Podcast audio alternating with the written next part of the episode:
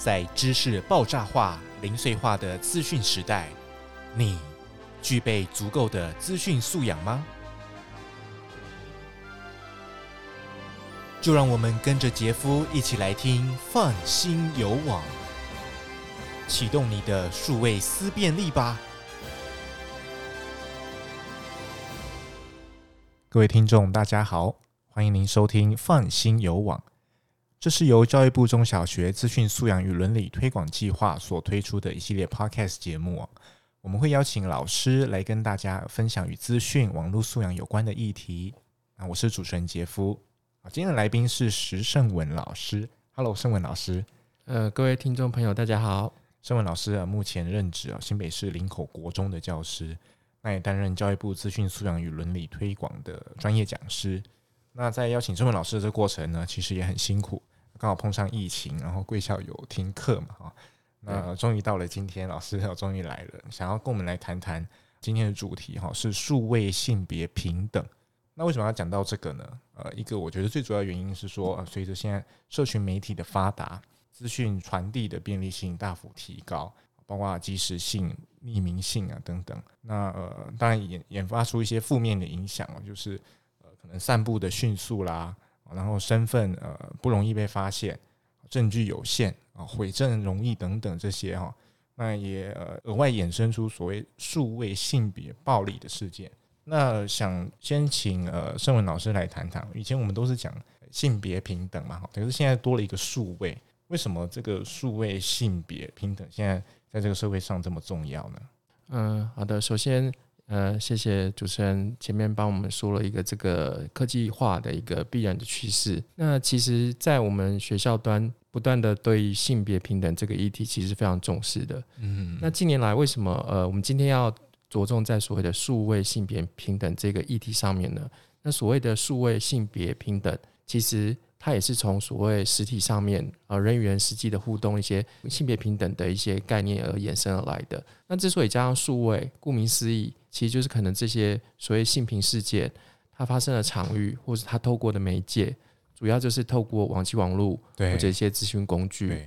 那因为现在的所谓的新时代，他们其实接触媒体呃使用媒体比我们可能都还要自然，而且他们懂得甚至比我们更多。可是我们常常会。忽略了他们拿到这些科技的产品的时候，他们在这个社群媒体当中与其他人互动，是不是衍生了一些在实际生活中所谓的性平议题也默默在发生，而我们却可能呃，身为师长，我们却不知道说这些事情，其实在青少年的族群当中，其实已经开始衍生蔓延。那我们今天就是想要呃，跟大家分享这个所谓数位性平的这个概念，那希望说往后可能我们在不管是我们自己，或者是对孩子，在可能有一些观念的分享，可能就更着重于这一块的一些预防这一类的议题。在国际上似乎有发生一些比较大的案件哈。那老师是不是可以来做一个分享呢？从观众来了解一下。好的。呃，首先我觉得这边可能要呃，最先提到这所谓数位性平的一个很重要的一个事件，国际上发生的，嗯，okay、就是所谓的南韩的一个所谓的 N 号房的事件。哦、对，那我简单说明一下这所谓为什么它叫 N N 号房，其实就是呃，有一个这个网络上的媒媒体的这个社群使用者，他在网络开了一个所谓的聊天室，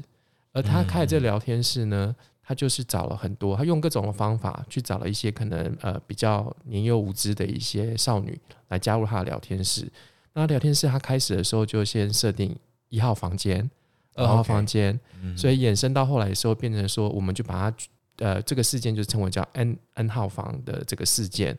那这个事件为什么后来会引起呃不只是韩国，甚至是全世界对于呃这个 N 号房事件其实都有一个极大的关注？因为这 N 号房事件当中，它牵牵扯到了很多，不只是指媒体的可能网络有一些成瘾的问题，青少年网络的滥用问题，就是在这当中，刚刚讲到这个网络的开呃聊天室的这个主持人，他开始运用一些他的影响力，媒体的一些呃所谓的媒体霸权，他开始让这些加入他的这聊天室的一些呃少年少女，他们无法离开这个聊天室，而被迫要去。贡献出他们一些可能他们关于自己性隐私的一些照片或者是影像，然后最后衍生出，甚至这个呃所谓的性平事件这些呃性的隐私权的侵犯，或者是一些呃比较不堪入目的一些媒体，开始发展到呃实际的呃现实生活当中，也就是有一些呃青少年在这样的事件当中，他被迫。呃，因为他没有，他不知道如何去处理这所谓的数位性品的这些问题，嗯，所以他甚至衍生到后来，其实有一些呃是实体已经发生，有发生在性侵害，就是被呃青少年被这些人约出来，然后不断的对他们可能就勒索胁迫，然后请他们让他们这些人变成从原本只是网络虚拟世界，进一步其实变成了真实发生在真实世界的一些案件。这些影片其实流传都很快哈，真是让全国、全世界的人都看到了。对我，我觉得呃，这也是为什么我们现在觉得说数位性平这件事情非常重要。因为往常在可能处理传统的性平事件的时候，其实可能只有呃特定的个案，呃，可能家人或者是师长，或者是可能如果牵涉到呃警政单位，可能就是特定的社工等等这些人知情。可是因为现在数位媒体的特质、传播的特质，它的快速传播，甚至可能它的复制性，那可能及时性，有时候你传出去一张照片，或者是别人把你的隐私的照片传出去，其实你即使这边收回，可是对方你不知道对方是不是已经存档，甚至有没有用其他的方式截图或者是侧录，所以这个地方就会变成说，呃，有一点是一发不可收拾，常常发生这种，如果说你的私密照一旦上网之后。感觉是自己当事人也会有一种很惶恐，会觉得说仿仿佛这个东西是永远怎么样收都收不回来。那老师自己在学校有没有接触过类似的同学这样？因为毕竟老师是在国中任教，那我之前就拜访一些老师，他们都是任职在国小，是可能几率比较低会碰到这个问题。那因为国中以上会比较成熟，是会有自己的想法。对，那老师有碰过这样的？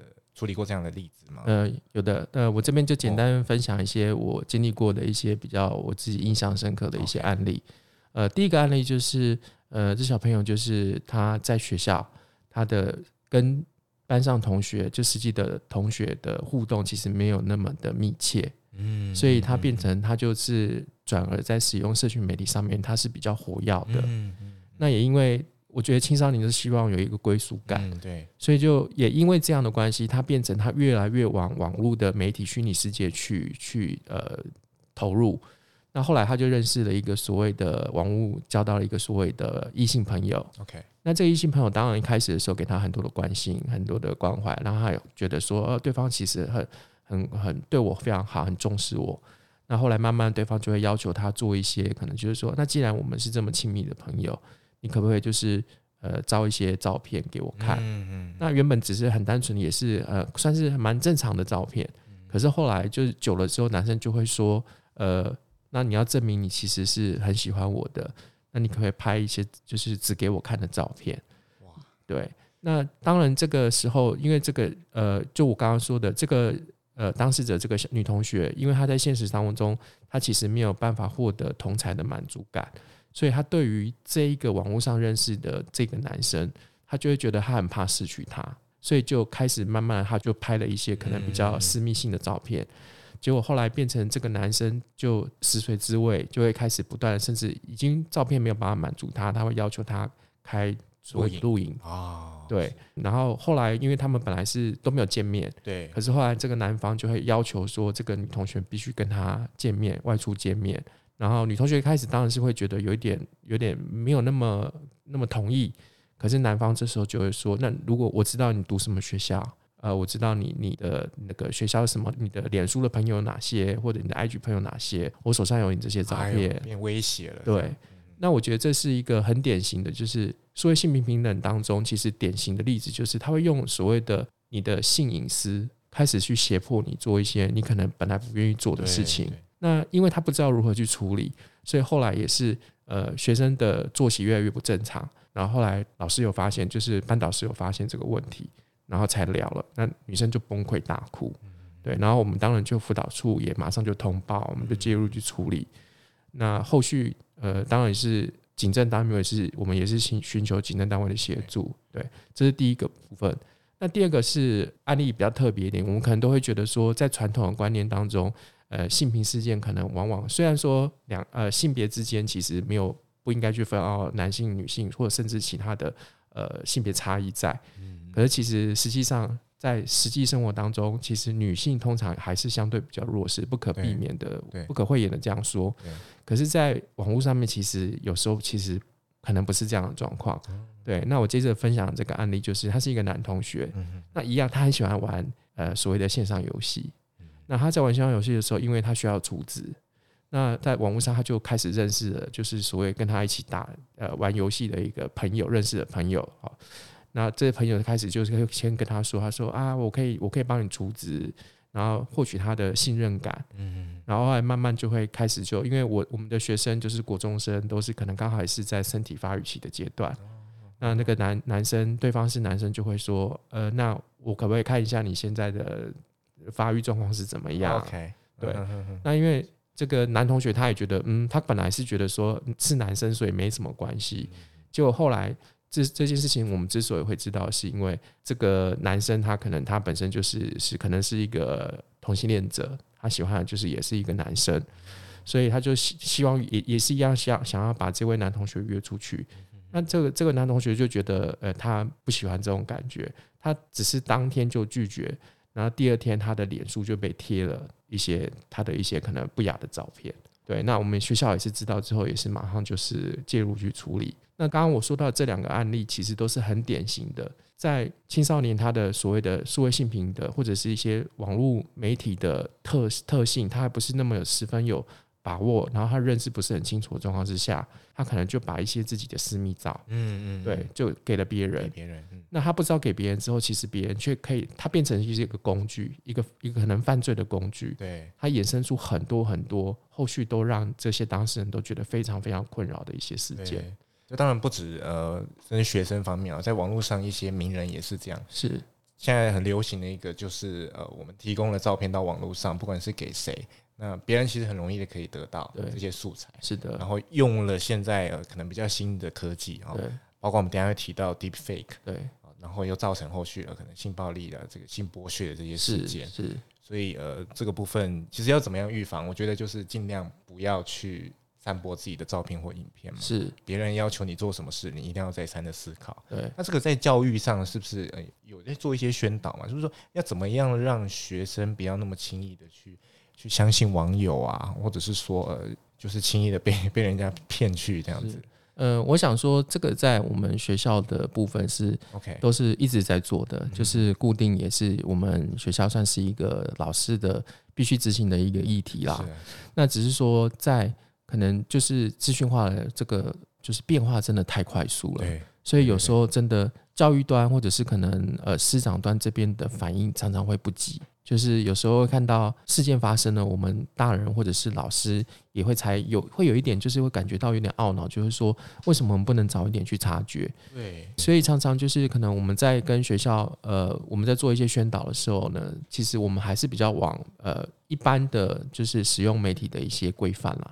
就是希望学生他们在使用媒体上面的时候，就是尽量可以遵守，就是当然就是不要过度使用。第二个就是说，刚刚也有提到，就是它的可复制性。是无限的可复制性，然后它的及时性，所以也会跟跟孩子们分享说，有时候你想要传什么东西，或者你想要分享什么东西，你在社群媒体上你要打什么留言，那建议你先可能停三秒钟，先思考一下，然后再来就是可能我们会跟他们说，我说那这件事情你要去想，如果你传出去了，你是永远没有把它收回来，对，可能已经被无限的复制，对，甚至就是截图，对，有一些状况就是同学他们也很无辜，会说哦我不知道。但是其实是由第三者去截图，对，那第三者截图常常他可能没有恶意，他只是觉得好玩，可是其实这也是助长了一个就是所谓在网络上这些性平事件的一个泛滥的问题。刚刚有讲到这个新兴技术了哦，就是上传了一个照片，然后或影片，然后到网络上，常常被人家拿来呃取用。然后去做了一些呃影片的呃改编呐哈，或者把你的脸移到这个这个影片上面变成主角，是这也是我们所谓的这个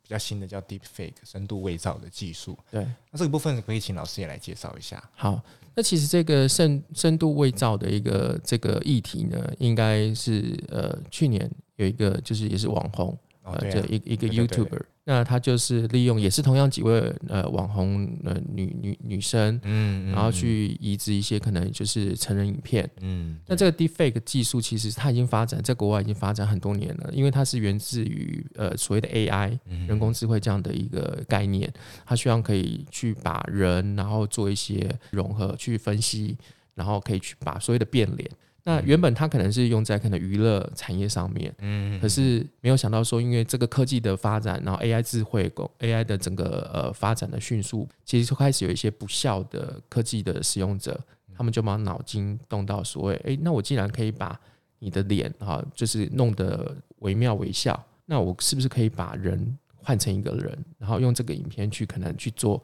一些不法的事情，对呀、啊，居然是一个商机。对，那以上次的所谓的这个 YouTuber 的事件，他就是啊，他去贩卖了这所谓的成人影片嘛，嗯、就当做一个噱头，我大家就会好奇，嗯、那我们就会觉得说，啊，这个名人怎么可能会做这件事？那我们可能看到这个就会好奇，想要去购买他的这相关的这些不法的影片。那除了这个之外，其实还有就是这个 Deepfake 技术呢，其实在可能国外已经衍生出了，就是不是这种所谓利用呃造假影片。而是它已经开始有呃进入到所谓的商业诈欺的概念，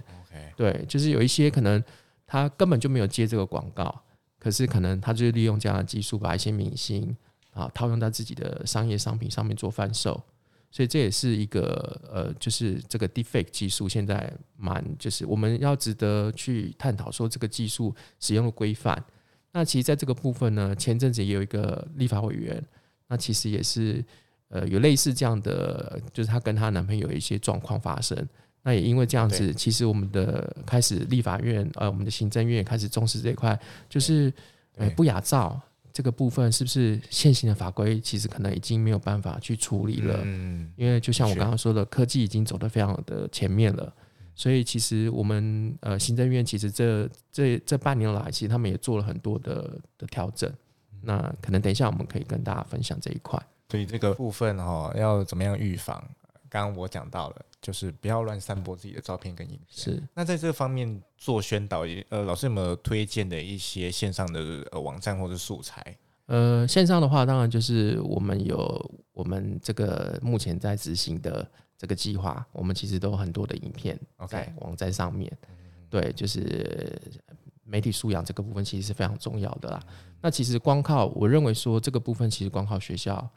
是非常有限的，对，因为小孩子使用手机的时间其实已经远远超过我们能够影响他的时间了，所以必须要把这个所谓的呃媒体素养或者这些所谓性别的性平性别平等的这些概念，其实要让他知道说融入他真的就是一种本能，他会知道说这不可以，这不对，这不好，对。那至于为什么这不对，这不好，其实是我们平常在生活当中跟他们分享科技的使用。当中其实都每一个部分都要带到，嗯，对，就是我们其实很难去专门提到一一块，就是哦，我现在在跟你谈数位性平，那可能他听完他觉得哦好严重，可是就结束了。所以其实这是必须常常在很多时候，我觉得有事件发生的时候，就可能要适度的跟跟孩子去分享这个议题。老师刚刚提到说，Deepfake 这个新兴的这个技术，呃，在法律上似乎有一些作为嘛。呃，老师所知道是有有做哪一些改变嘛？来维护这些人权益？嗯、呃，好的，那我这边就简单说一下哈，就是其实，在我们的法规这边，其实有做了，在前几天那个行政院的法案才通过。哦，它主要就是它为了要去就是和和阻这些数位性品的网络的性品暴力这些问题，所以它针对刑法。还有儿少的性剥削呃防治条例，嗯，然后还有性侵害犯罪的防治法等等，嗯嗯，它其实都做了很多的修正。那最主要当然就是过往我们可能会对于所谓的性平事件，我们针对是那个可能性行为侵犯的那个暴力行为，但是现在这个修法精神可能是在于它要保护所谓隐私权的部分，对，它将性隐私权放进这个核心的概念。也就是说，性隐私其实是每个人很重要的一块呃权利，它其实是不容易轻易的去去触犯的。那再者就是说，可能对于呃加强一些就是可能呃科技使用上面可能衍生的一些犯罪行为，它开始做一些明确的定义，比如说复制啊，以前的复制你会觉得嗯，那我就是说说以前可能只有散播一些所谓的不雅的一些图片，那现在不是了，现在会认为是你只要是你复制了我的。呃比较私密的照片，其实你可能就处罚了。嗯嗯对，即使你没有没有贩利贩卖啊图利的行为，对，所以我觉得这个部分是很值得肯定的。那当然，我觉得用法律来去处理这个部分，我觉得是最后面的手段。其实我还是要回到，就是精神还是要在教育这一段。虽然教育可能反应有时候比较慢，但是我觉得教育才是根本之道。那只是说，可能现在有一点，就是有点在呃，去后面发生事情了，我们赶快就去弥补。那其实我觉得政府的脚步、政府的速度其实也算快，因为也发现说，的确这个已经是一个现代新兴的一些犯罪的一些样态，所以必须要很审慎的去思考，然后如何去处理它，避免有更多的这个网络上的被害人。嗯，那甚至是很多的被害人是。他根本都不出，没有办法出声，我们都不知道他其实已经是一个受害者，然后没有办法去帮助他，所以这个部分其实是呃，我们现在法法规上面其实在往这边走，嗯，所以早点呃订定相关的规范，然后这个是是最有效是。最需要的这个方式，然后简单来说，就是这些法律规则都越定越严了，是让大家真的呃遭害的时候不要气馁，不要说都不敢说。对，那至少呃现在有这些法律可以维护你的相关的这些权益，是，然后也让你可以获得一些保障。那最重要还是在于教育，呃，一定要在呃可能国小、国中可能太晚了哈，现在应该从国小就要开始。其实幼稚园就可以开始做了，因为其实很多幼稚园小朋友。他们也都开始会使用一些，哦，幼稚园就开始会有有手机，有手机，对，有平板，这么早，平板是是可能就会有了，因为家长我觉得有时候很难去避免孩子去碰到这一块，对，就我知道其实蛮多其实是幼幼儿园开始就可能有接触一些科技媒体的使用了，所以我觉得这就像其实我们实体的一些性平宣导，其实我们在幼稚园我们其实也会做。对，只是可能就是做呃，可能比较浅浅显易懂的。那我觉得数位性平这个概念其实也是一样的，对，因为这是一个不没有办法避免的趋势。嗯，对，所以呃，简单来说啦，就是从越早开始是去做一个教育，这样是最好的。是，刚呃老师有提到很多管道，那也有提供一些最新的修正的一些法律的规定等等，然后非常值得我们的听众朋友来。做参考啊！今天谢谢盛文老师来到我们节目上啊。那如果各位听众对今天的主题有任何的想法，或者是有其他的回馈建议呢，也欢迎您啊在底下留言给，我们会在之后的节目上跟大家来做一个讨论哈，然后来分享。那如果您对今天的议题呢啊有更多兴趣，然后也想获得更多这方面的资讯的话呢，欢迎您持续锁定我们教育部 eTeacher 的网站。那在这上面。呃，刚刚老师也有提到，有很多教材、影片等等都可以给大家来参考。那我们也会在这个网站上持续更新啊，那提供更多新知给大家。那我是今天主持人杰夫，我们是放心游网，谢谢您今天的收听，祝您有美好的一天，我们下次再会喽，拜拜。本节目由教育部赞助播出。